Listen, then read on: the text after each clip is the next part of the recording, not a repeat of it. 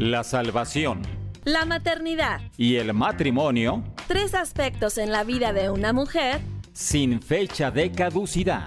Una revista radiofónica que provee herramientas bíblicas útiles y efectivas para cumplir el propósito para el que fuimos creadas. Y gocemos esta gran labor en la formación y estabilidad de una familia.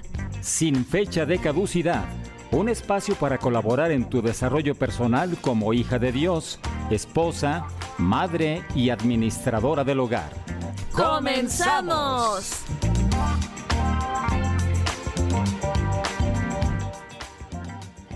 Sean todos muy bienvenidos a Sin Fecha de Caducidad. Estamos transmitiendo desde la ciudad de Guadalajara, Jalisco, México, para todo el mundo, en los controles técnicos Gerson Esquivel y tras los micrófonos Jessica Jiménez. Esta es la edición número 45. Me estaba recordando allí el Facebook que justo el primero de julio, el día de hoy estamos a 5 en el 2019 fue la primera transmisión de Sin Fecha de Caducidad. Así es que muchísimas gracias por estar acompañándonos a lo largo de este tiempo. Aunque tuvimos ahí ese break de pandemia, pero pues bueno, gracias a Dios acá estamos de regreso y pues ya 45 programas. Así es que muy felices y agradecidos por esto. Y bueno, ya sabes que esta es una revista auditiva diseñada para proveer herramientas para las hijas de Dios que son esposas y mamás, pero también es para toda la gente que está interesada en conocer al Dios de la Biblia. Recuerda que aquí te enseñamos la Biblia con peras y manzanas. Nos encantará estar en contacto contigo a través de varios medios, por el WhatsApp más 5233 21 17 82 97. Esto si nos escribes desde el extranjero. Pero si estás en México, solo marca 10 dígitos. 33 21 17 82 97. Acuérdate que me da muchísimo gusto saber que hay alguien más al otro lado del dispositivo. Y bueno, otro canal de comunicación es la aplicación de Dun Radio. En la pestaña que dice Escríbenos, selecciona sin fecha de caducidad y colocas tu nombre y mensaje. Te recuerdo las redes sociales en Facebook e Instagram. Dale like a Dun Radio. Yo estoy en Facebook como con visión de hogar.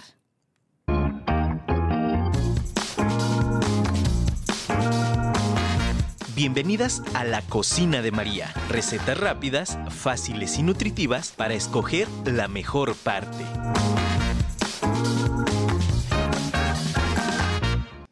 Muy bien, pues ahora te voy a estar dando unas deliciosas y refrescantes aguas de frutas. Eh, fíjate que está súper original lo que te voy a dar y la verdad, eh, te luces cuando tienes visitas en casa y puedes estar eh, haciendo esta bebida. Mira, déjame, ah, espérenme. Ah, sí, ya silencié mi teléfono, pensé que no lo había silenciado. Fíjate que mi primer contacto con el romero, esta agua va a tener romero, fue por té por una prescripción, médica. Pero su sabor muy agradable, la verdad, eh, me encantó y también la empecé a usar para cocinar. Puedes usarla con pescado, con pollo. Y bueno, aquí está en agua fresca. Así es que te voy a presentar una agua de naranja con romero. Anótate ahí los ingredientes. Van a ser dos tazas de agua tres ramitas de romero bien lavadas. Una raja de canela chica, ponle por ahí unos como 7 centímetros, más o menos. Tres tazas de jugo de naranja y tres cucharadas de azúcar mascabado o si quieres ponerle miel o dejarla sin endulzar, ahí como tú quieras. Y bueno, no pueden faltar los hielitos o ya la tienes por ahí eh, muy fresca, refrigerada con anticipación. Entonces te repito, dos tazas de agua, tres ramitas de romero lavadas, una raja de canela chica, tres tazas de jugo de naranja y tres cucharadas de azúcar mascabada o mascabado, como le quieran llamar. Ahí vamos al procedimiento. En un recipiente pequeño calentamos el equivalente a una taza con agua. Cuando rompa el hervor, entonces añadimos ahí la canela, las tres ramitas de romero lavadas, pues lo mejor es frescas, ¿no? Pero de repente yo mm, se me seca cada rato mi planta de romero y si ya se me secó y no me duró en ese, en ese tiempo, yo tengo romero también seco y también sabe bueno. Y luego después ya ahí este, la dejas infusionar por cinco minutos. Le puedes apagar, le pones una tapa, cinco minutos otra manera es que lo dejas hirviendo cuatro minutos y luego ya le apagas ahí como tú quieras. Posterior a esto, colamos, pasamos el té pues a que se enfríe un poquito en algún recipiente con agua a temperatura ambiente o lo preparas desde la mañana según el tiempo que vayas a usar esta agua fresca y después agregamos ya el resto de los ingredientes. Claro que no vaya a estar caliente el, té porque pues si no nos echa a perder los antioxidantes de la naranja. Así es que realmente muy fácil, muy rápida y muy lucidora. Te voy a dar una variante de esta misma agua, pero con limón. Fíjate, acá son otros ingredientes diferentes. Esta va a ser agua de limón con romero. En esta otra vamos a necesitar dos litros de agua, seis varas de romero, seis ramitas y jugo de 10 limones. Yo la verdad a mí me gusta es como más acidito y si son unos limones como más medianitos y ahora que de repente ya no tienen tanto sabor como antes, yo le echaría unos 15. Entonces te repito, dos litros de agua, seis ramitas de romero, jugo de 10 o 15 limones según tu gusto, y también el hielo y la azúcar, miel, stevia, lo que se te antoje o sin nada, también como tú quieras. Ahora sí, vamos al procedimiento de esta otra agua. Agua de limón con romero. Aquí vamos a poner a hervir un litro de agua con las varas de romero. Entonces ya sabes, cuatro minutos y luego le apagas y ya sacas las ramitas. Dejamos que se enfríe y después eh, en, una jarra vamos a añadir el otro litro de agua, eh, el jugo de limones y después que ya esté a temperatura ambiente, pues ya añadimos el té de romero. Y finalmente, pues ya endulzamos, le ponemos hielitos o lo metemos a la heladera o refrigerador y listo. Muy bien, pues espero que en este verano, que ya gracias a Dios llegó la lluvia, pues podamos estar disfrutando de esta deliciosa agua para nuestros amados. Y bueno, eh, también te espero para que puedas estar compartiéndonos tus más ricas recetas de casa y nos puedas estar escribiendo para agendarte y nos puedas pasar esas delicias culinarias a todo el eh, público de Sin Fecha de Caducidad.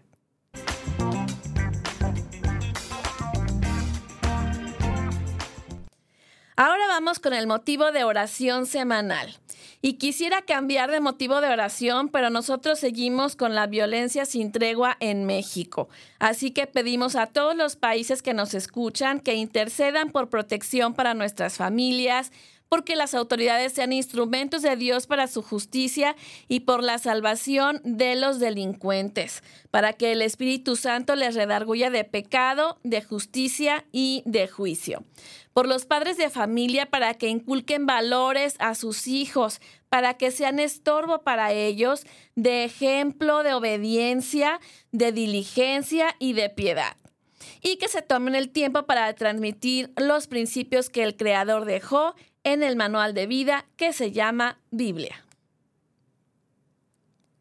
Muy bien, en el programa de hoy ya pasaremos a platicar sobre la queja. El día de hoy estaremos tratando este muy, muy, muy importante tema y pues es desgraciadamente muy utilizado por todos. Te voy a empezar a contar una historia. Parece que en algunas partes de Ecuador se produce el fenómeno natural de encontrar fuentes de agua caliente y fuentes de agua fría una al lado de la otra. Las mujeres se benefician de las ventajas de este fenómeno porque lavan sus ropas en la caliente y las enjuagan en la fría. Y bueno, un turista comentó al guía me imagino que las señoras pensarán que la madre naturaleza es muy generosa, proveyéndoles de la abundancia de agua caliente y fría tan cerca una de la otra y además gratis, dice ese turista. Pero el guía replicó, no, señor, fíjese que hay mucho descontento. Se quejan porque no les proporciona también el jabón. Damos gracias por lo que tenemos o nos dedicamos a quejarnos por lo que no tenemos. Según el diccionario Larousse, la queja se define como expresar con palabras y sonidos la aflicción que se siente por una pena o contrariedad o por un dolor físico. Expresar con palabras resentimiento, disgusto, desacuerdo o inconformidad. Quejarse puede convertirse en una forma de aliviarnos del estrés y aligera nuestra carga mental. Igualmente nos puede servir para conectar con otras personas que comparten nuestras preocupaciones o que simplemente pues nos escuchan.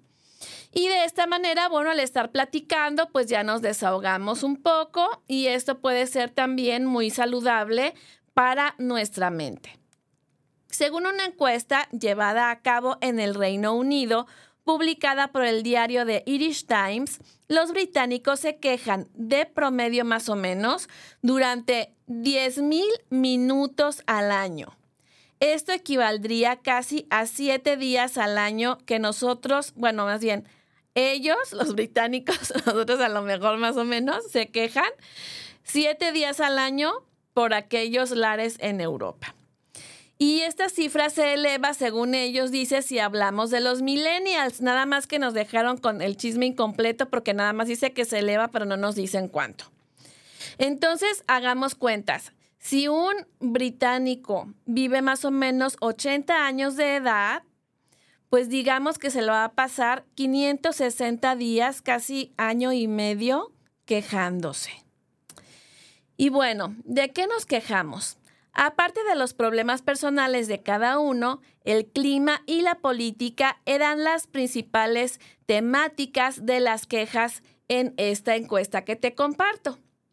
Y bueno, ya pasando a otros temas en, cuanto a los datos, ya dejamos esa noticia y esa encuesta que pudimos estar encontrando, pues puede que a lo mejor nosotros nos sintamos con derecho a quejarnos, ya que pensamos que solo a nosotros nos va mal o debemos soportar a personas que no son de bendición a nuestras vidas. Y bueno, hay variadas cosas por las que nos quejamos, la verdad. Hay para aventar para arriba el justificar esta conducta. Como decíamos, pues puede ser el clima, el trabajo, los padres, la escuela, tu cónyuge, tus hijos o que no tienes hijos, tus nietos, los amigos, las personas de la iglesia, las autoridades seculares y eclesiásticas, del lugar donde vives, pues quejarte de ti misma, por ejemplo, de nuestro cuerpo, de la ropa, de mi situación personal y podríamos decir ahí un largo etcétera. Lloriquear constantemente no es bueno para la salud física y mental.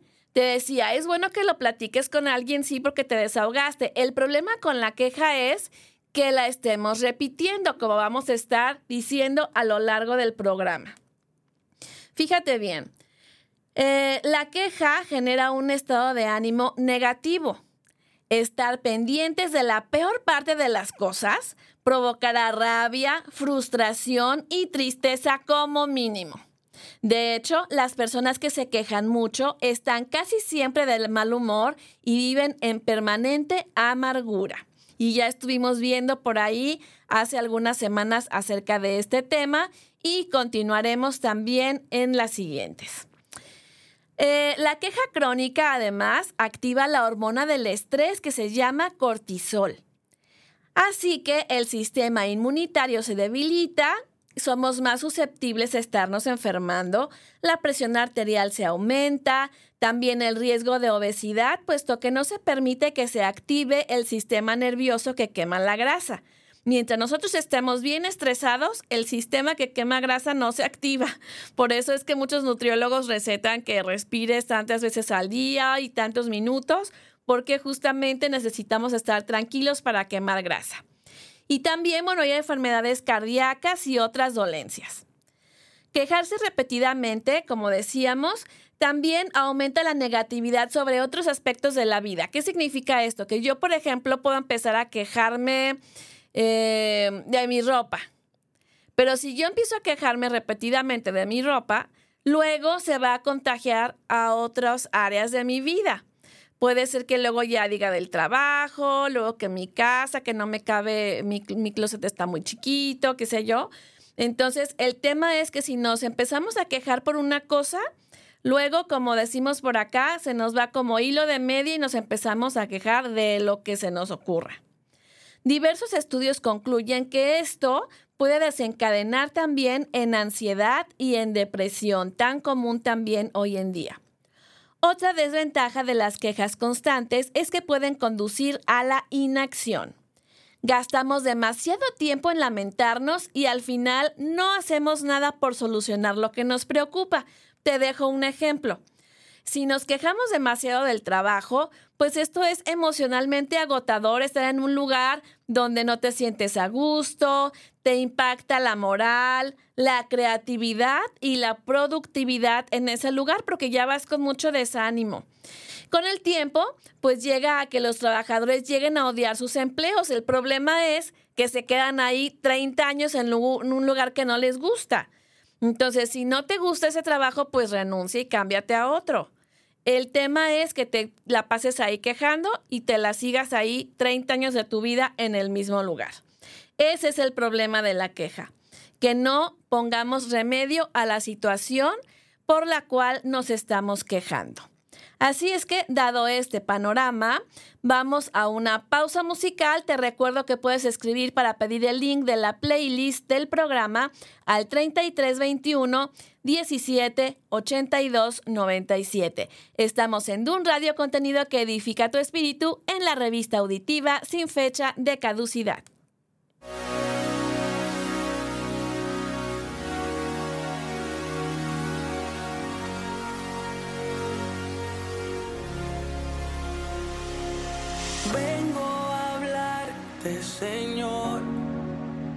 Mi corazón, el que solo conoces tú. Quita de mí el temor, ven sana mi dolor, escóndeme en tus alas, oh Dios.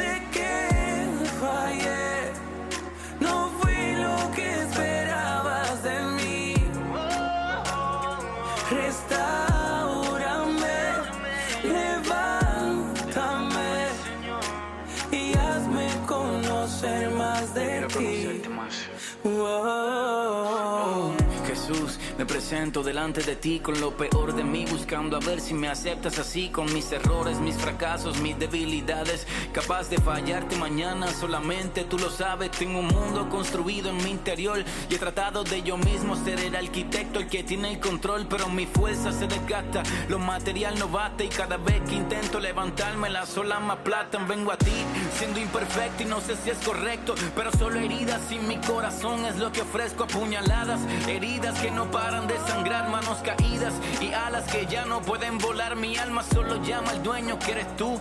Mi carne y mi espíritu solo esperan a ver qué ofrece el menú para escoger.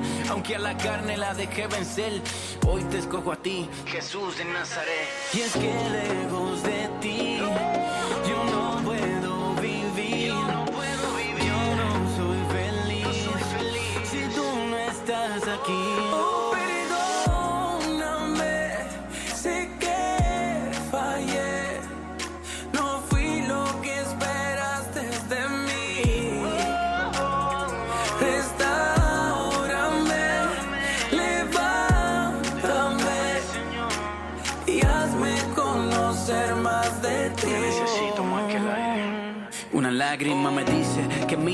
Alrededor y que analice que ya no hay solución, que muy profunda son las raíces en el problema, que ya la barca se estanco y no rema, del piso no me levanto, punto, se acabó el tema, pero otra lágrima que cae al suelo me hace mirar al cielo, que me dice espera, ya viene el consuelo, que no hay nada tan sucio que Dios no pueda limpiar, que un corazón humillado el Señor no va a despreciar, así que te entrego toda mi vida y no me des de más ni menos ni tampoco lo que te pida. Dame lo necesario para agradarte a ti.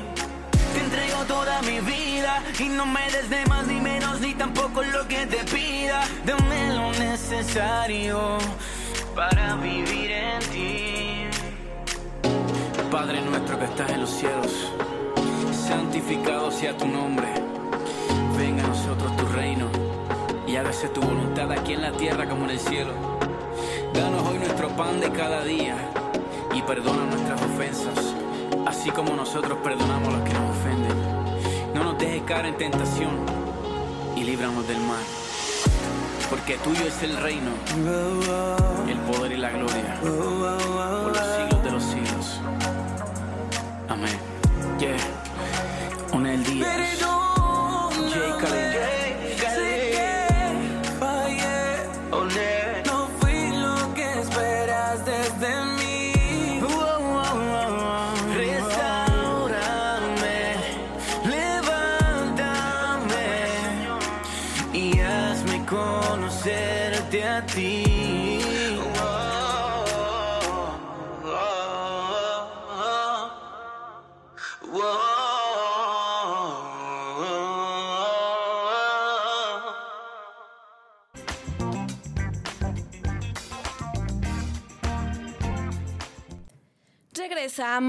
Después de esta pausa musical con el estudio bíblico de la emisión tratando con la queja. Gracias por tus saludos, ya están llegando por aquí. Luciana y Azucena, un gran abrazo, gracias por estar presentes por acá. A Raquel Cubilla desde Milagro, Ecuador. Ya está matada de la risa con el, la anécdota del agua que les conté al principio. Tengo acá otros pendientes.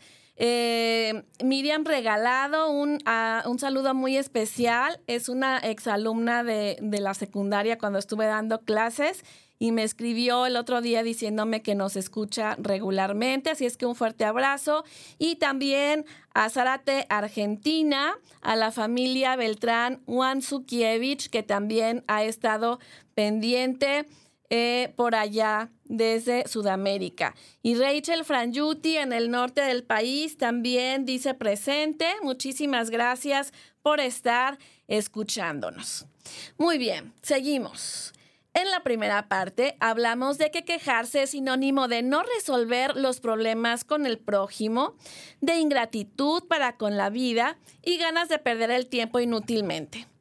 A la persona que tiene la queja como un hábito en su vida se le llama quejumbrosa. Y bueno, hay cuatro clases de quejumbrosos. Aquí te voy a decir algunos. El llorón. El llorón es una persona que mm, dice que, por ejemplo, Dios le da cosas a alguien más y dice, ay, no es que Dios porque a mí no me da y a ellos sí les da y a mí no. Y te quejas de eso, ¿no? Eh, como un ejemplo bíblico tenemos la parábola de los obreros de la viña que viene en Mateo 20 del 1 al 16.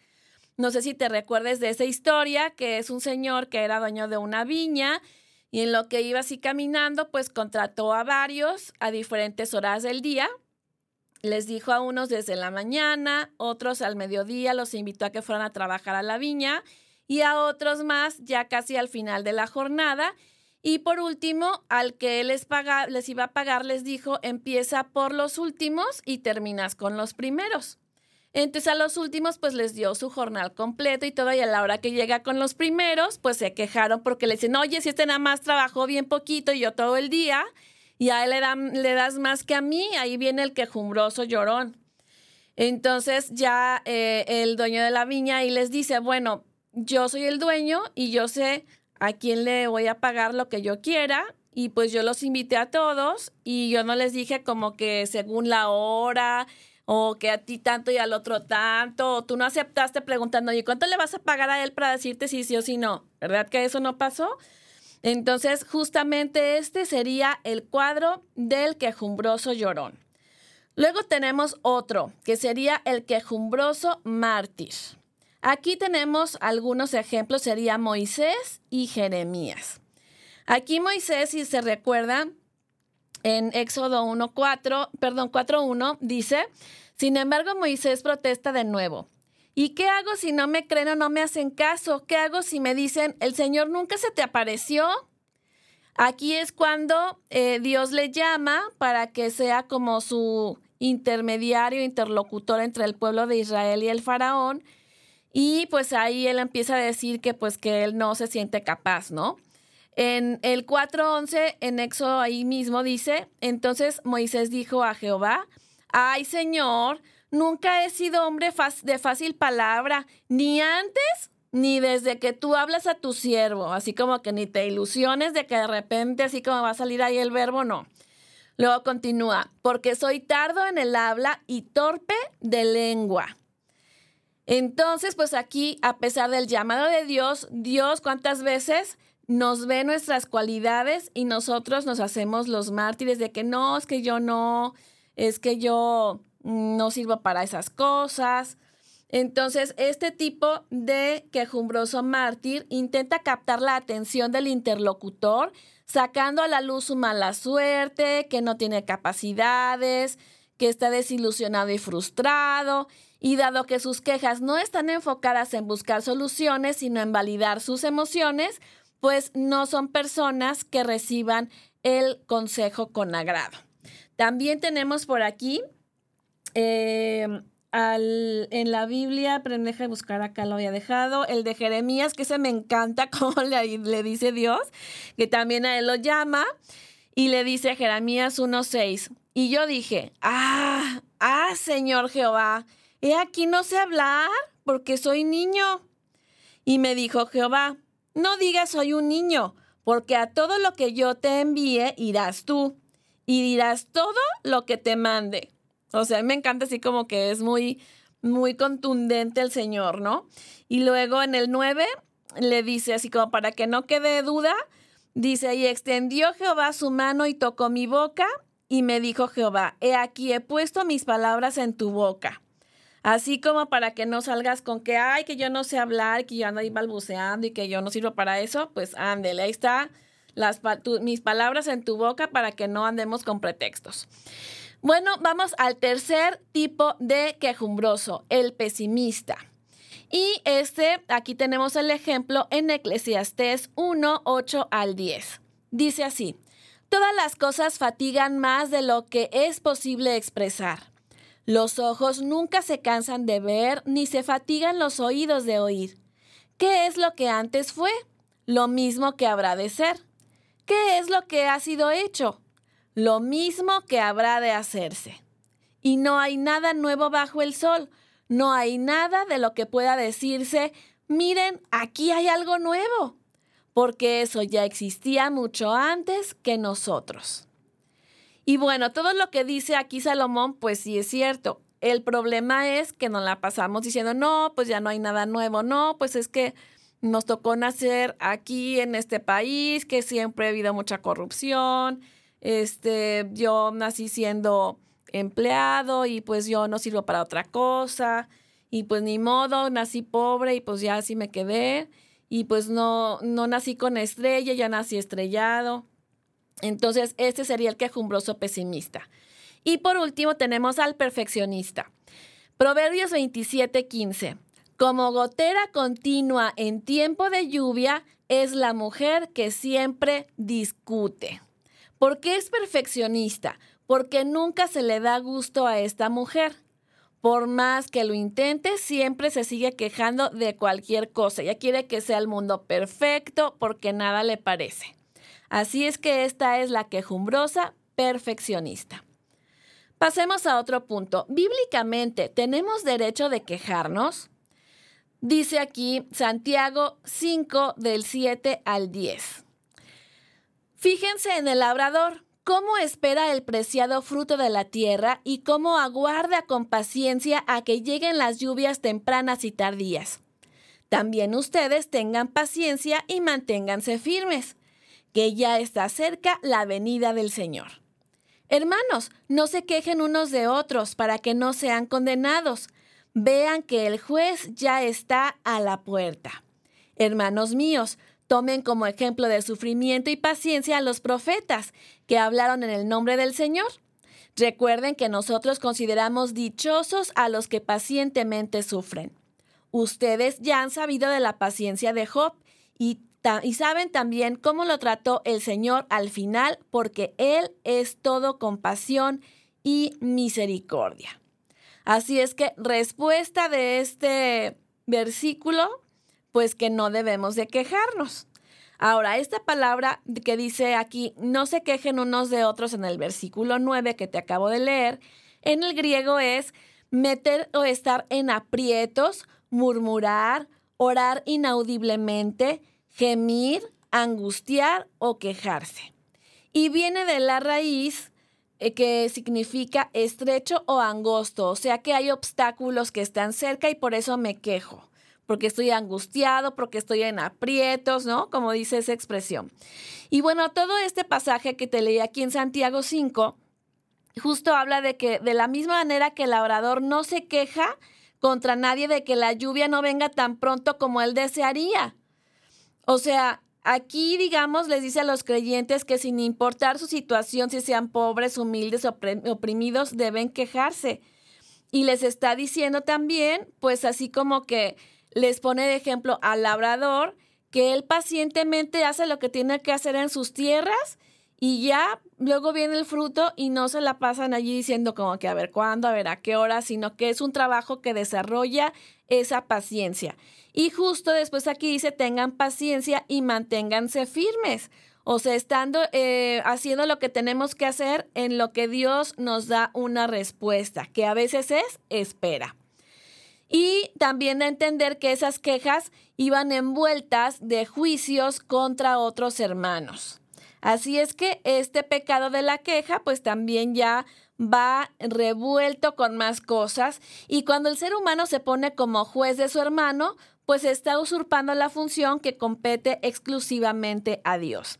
Así es que debo evitar juzgar a mi hermano para no ser juzgado por el único juez que está sobre ambos, el cual dice aquí ya está a las puertas.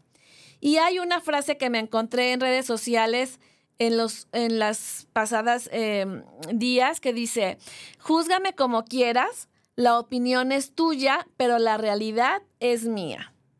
Nunca podemos estar juzgando a alguien porque no sabemos qué vivió. A lo mejor hay alguien que es muy iracundo, eh, que a lo mejor no nos gustan ciertas cosas de su vida, pero debemos de decir, bueno, ¿quién sabe qué debe haber vivido como para que responda de esa manera? Y lo que tenemos que hacer es orar por estas personas. Entonces aquí podemos deducir que la queja refleja que somos impacientes. Por ejemplo, ¿por qué no me dan el ascenso? ¿Por qué no salgo embarazada? ¿Por qué no me alivio de mi enfermedad? Así es que, así con esto de la impaciencia es una de las causas por las cuales nosotros nos quejamos. Ahora vamos a otro supuesto. Cuando nos quejamos de alguien, me encontré una frase matadora, matadora, matadora, de verdad. Fíjate bien cómo dice. No seamos como los buitres que pasan desapercibidos ante las flores, pero cuando ven un monte con algo corrompido, van de inmediato a comérselo y tener un gran festín. ¿Qué tal? Se me hizo muy, muy duro. Aquí, ¿qué indica esto? Bueno, que los buitres con las cosas bonitas, ay, ni se fijan. Pero cuando ven algo podrido, no, hombre, van rápido ahí. Digamos que volvamos a trasladar a la vida real. Cuando vemos las cosas buenas de las personas, no, hombre, pues dices, es lo que debería de hacer, ¿verdad? Pues no tengo por qué estarle echando porras.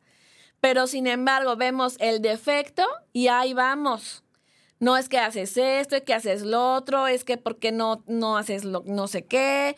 Entonces, de esta manera nos quejamos de las personas. Así es que aquí nos invita a no ser como los buitres. Así que decir algo beneficioso de los demás nos curará la tendencia de hallar sus faltas y aumentará la capacidad de obedecer la ley de Dios. En Romanos 13:10 dice, el amor no hace mal al prójimo, así que el cumplimiento de la ley es el amor. Vamos también a Efesios 4:29. Dice que todo lo que digan sea bueno y útil a fin de que sus palabras resulten de estímulo para quienes las oigan. Si nos quejamos de alguien, ¿tú crees que esto va a ser bueno y útil para su vida y que se va a estimular mucho a ser mejor si, si nos quejamos de él? Pues no.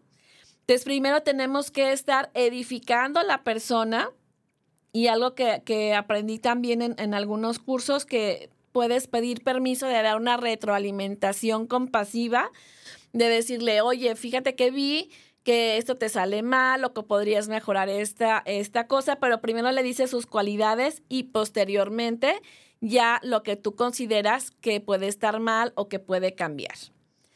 Así que de este pasaje también podemos aprender sobre las quejas ante las circunstancias de la vida. Si recordamos que Dios está en control de todo lo que nos pasa, pues debemos de confiar en que hay un propósito por el cual estamos viviendo esta situación. Así es que, pues hasta aquí llegamos con el tema de que tenemos derecho a quejarnos. Pues aquí dice que no nos debemos de quejar de otros, ni de las circunstancias, ni de las personas. Así es que eh, nos vamos a brincar esta, esta cancioncita y vamos a... Aquí tengo saludos, espérenme tantito, hago esta pausita con Lili Pulido. Está escuchándonos desde Mazamitla, muchísimas gracias. Y también Lupita, eh, Cami y Caro desde Arandas, Jalisco. Un fuerte abrazo y muchísimas gracias por estar con nosotros pues a lo mejor podemos pensar que aún así Dios no nos entiende y tenemos derecho de quejarnos. Pero déjame decirte que Dios se cansa de nuestras quejas. Dices, ¿en serio? Pues sí, sí se cansa. Israel, el pueblo, se distinguió por ser un pueblo quejumbroso. Vamos a números 17.5. La vara de aquel a quien yo escoja florecerá Así pondré fin a las quejas y murmuraciones de los hijos de Israel contra ustedes. Sería muy interesante que leas todo el pasaje completo porque aquí habla de que va a poner esa vara que va a florecer junto al arca para que se acuerden que no se tienen que quejar. Y luego en mismo números 17:10 dice, entonces el Señor le dijo a Moisés, pon la vara de Aarón permanentemente delante del arca del pacto para que sirva de advertencia a los rebeldes. Esto deberá poner fin a las quejas contra mí y evitará más muertes. Recuerden que en el Antiguo Testamento eh, había personas que, que pecaban y de inmediato caían fulminadas. Gracias a Dios que nosotros estamos en la dispensación de la gracia, si no, yo creo que yo también hubiera sido fulminada. Pero así, así la cosa con el pueblo de Israel, de que pues aquí vemos que Dios sí se cansa de nuestras quejas. Ahora, ¿cómo corrijo la queja? Bueno, primero vamos a admitir que la queja es pecado. En el Salmo 78, 21 al 32 dice así, no recibieron la bendición que Dios les había preparado, no creyeron, se quejaron, desobedecieron, despreciaron las bendiciones de Dios hubo consecuencias negativas por quejarse. Número dos, ¿cómo corrijo la queja? Además de admitir que es pecado, debo aceptar mi responsabilidad. Aunque sea de acciones pecaminosas más antiguas, eh, la queja es, digamos, el primer pecado que, que, bueno, digamos el segundo. El primero fue la desobediencia y el segundo puede ser la queja, porque al momento en que Dios viene con Adán y le dice, ¿qué pasó, verdad? Él dice, pues la mujer que tú me diste se quejó de que esta mujer fue la que le había dado el fruto, en lugar de decir, pues yo aceptar mi responsabilidad y decir, este, pues yo comí y, y de lo que ella me trajo, pues bien le pudo haber dicho, yo no quiero comer, ¿verdad? Pero en lugar de decir, pues yo no supe poner límites o decir que no, dice, la mujer que tú me diste, ni siquiera le, así diciéndole, pues yo ni la escogí, yo ni te dije cómo la quería, es más, yo ni te la pedía y me la trajiste, ¿verdad? Entonces ahí evadió su responsabilidad de haber dicho que no. Entonces, cuando nosotros nos quejamos, pues debo aceptar mi responsabilidad en lo que me equivoqué. En números 21 del 4 al 8 hay otro ejemplo. Luego el pueblo de Israel salió del monte Or y tomó el camino hacia el Mar Rojo para bordear la tierra de Edom. Pero el pueblo se impacientó con tan larga jornada y empezó a hablar contra Dios y Moisés. ¿Por qué nos sacaron de Egipto para morir aquí en el desierto? se quejaron. Aquí no hay nada para comer ni agua para beber. Además, detestamos este horrible maná. En el versículo 6 dice, entonces el Señor envió serpientes venenosas entre el pueblo y muchos fueron mordidos y murieron. Así que el pueblo acudió a Moisés y clamó, hemos pecado al hablar contra el Señor y contra ti. Pide al Señor que quite las serpientes. Así pues, Moisés oró por el pueblo. Entonces, hasta que no les llegaron las serpientes, pues ya aceptaron su responsabilidad y ya, pues ya pide perdón porque vieron ahí todo el desastre que habían provocado por su incesante queja. Otra manera de que yo puedo estar corrigiendo mi queja es desarrollando una actitud de agradecimiento. Confiar en que Dios tiene un plan para mí y debe trabajar en ciertas áreas de mi corazón antes de darme privilegios. ¿Cuáles? Pues no sabemos, pero recordemos que en Dios tenemos un Padre y no un verdugo. Recordemos las tres respuestas que Dios da cuando nosotros le pedimos algo. Dice sí, dice no o dice espera. Entonces, lo que menos va a estar incentivando a Dios a que nos conteste más rápido, pues va a ser la queja, ¿verdad? Así es que recordemos el versículo inicial de Santiago que dice que debemos ser muy pacientes. Y aquí en Primera de Tesalonicenses 5, 16 al 18 dice, estén siempre gozosos, oren sin cesar, den gracias a Dios en todo, porque esta es su voluntad para ustedes en Cristo Jesús. Y bueno, ¿te parece si dejamos hasta aquí este puntito y nos vamos con la siguiente canción, por favor? Tenemos lista la siguiente pausa musical y regresamos.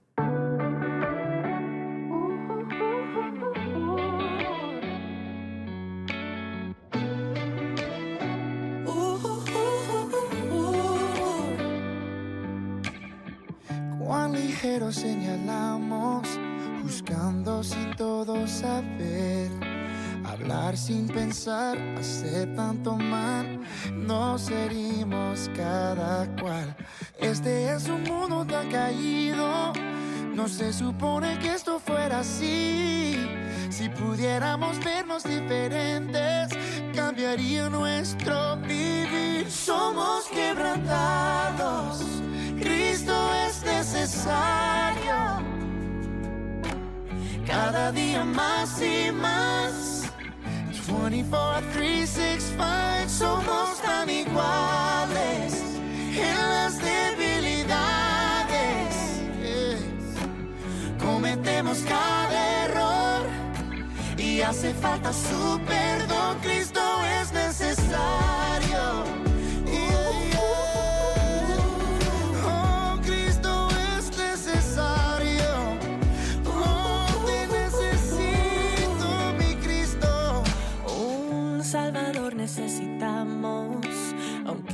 Creamos o no, en cada interior hay tanto dolor que se esconde en el corazón. Este es un mundo tan herido, no se supone que esto fuera así, más hace que el cambio sea más dulce al llegar la redención. Somos quebrantados, Cristo es necesario.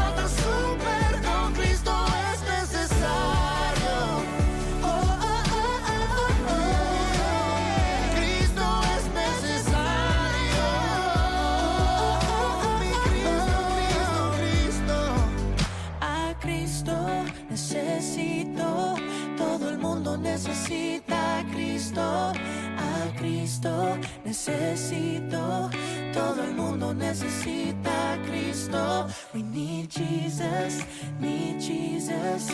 Everybody in the world needs Jesus. We need Jesus, need Jesus. Everybody in the world needs Jesus.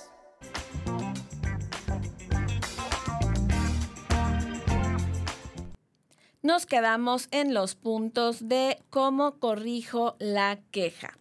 En primer lugar dijimos admitir que es pecado. En segundo lugar, aceptar mi responsabilidad ante ese pecado, que está mal que me esté quejando. En tercer lugar, dijimos desarrollar actitud de agradecimiento, confiando en que Dios tiene un plan, Él conoce mi corazón y Él sabe qué me puede dar y qué no, porque me puede hacer daño en cierto momento. Así es que eh, vamos al punto número cuatro. Orar por las personas de quienes nos quejamos.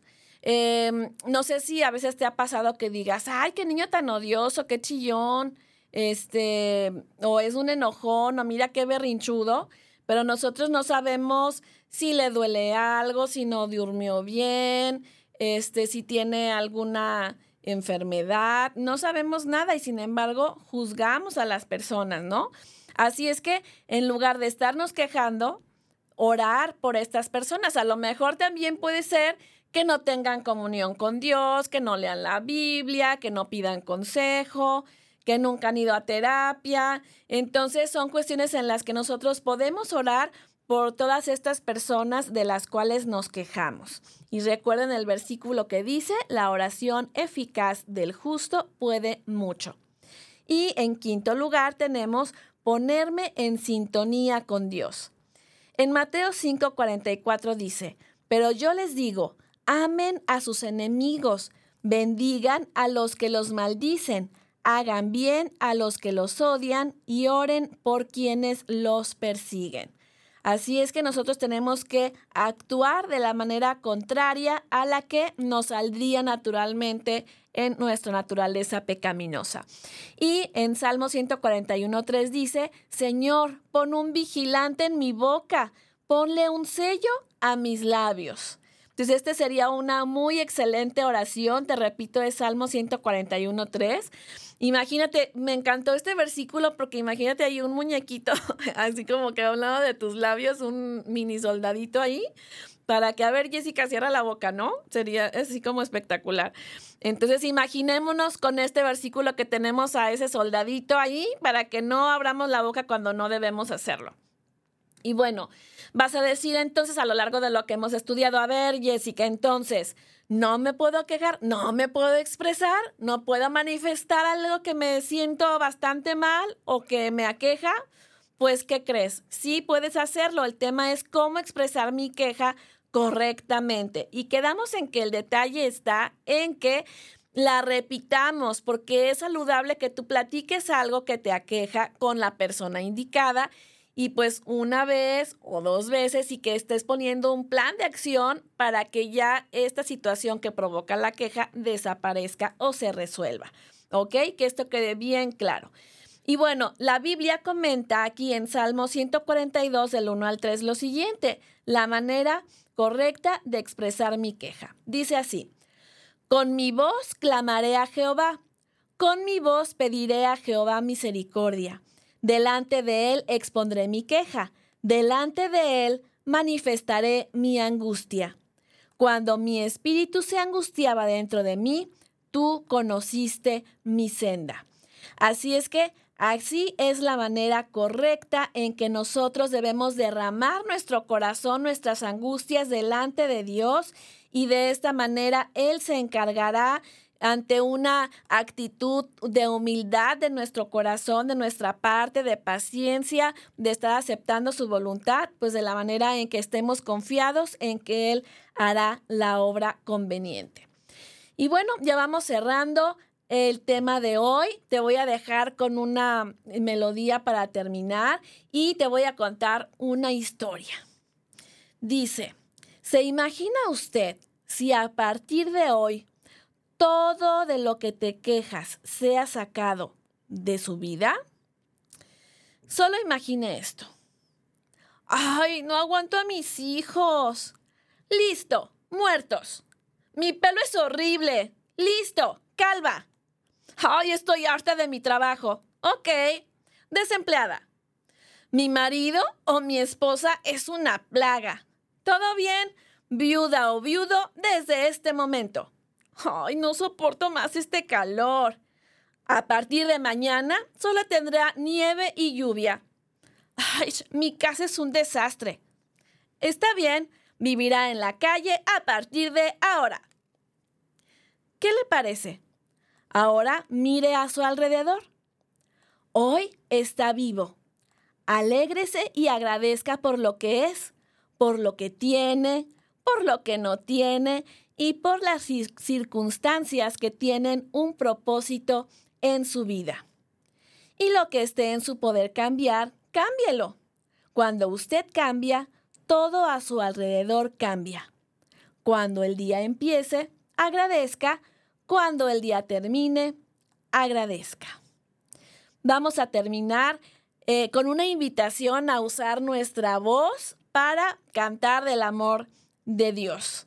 Así es que así llegamos al final de tu programa sin fecha de caducidad. Espero que esté saliendo mejor que cuando empezó esta transmisión que es siempre el deseo de nuestro corazón.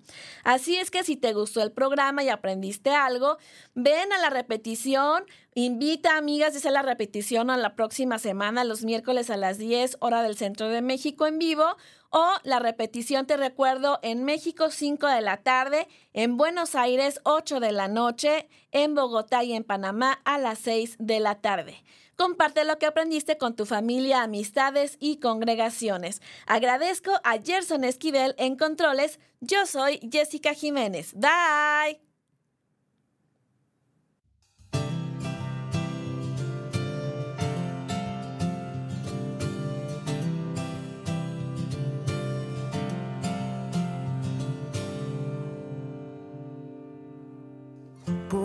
Mucho tiempo busqué una razón de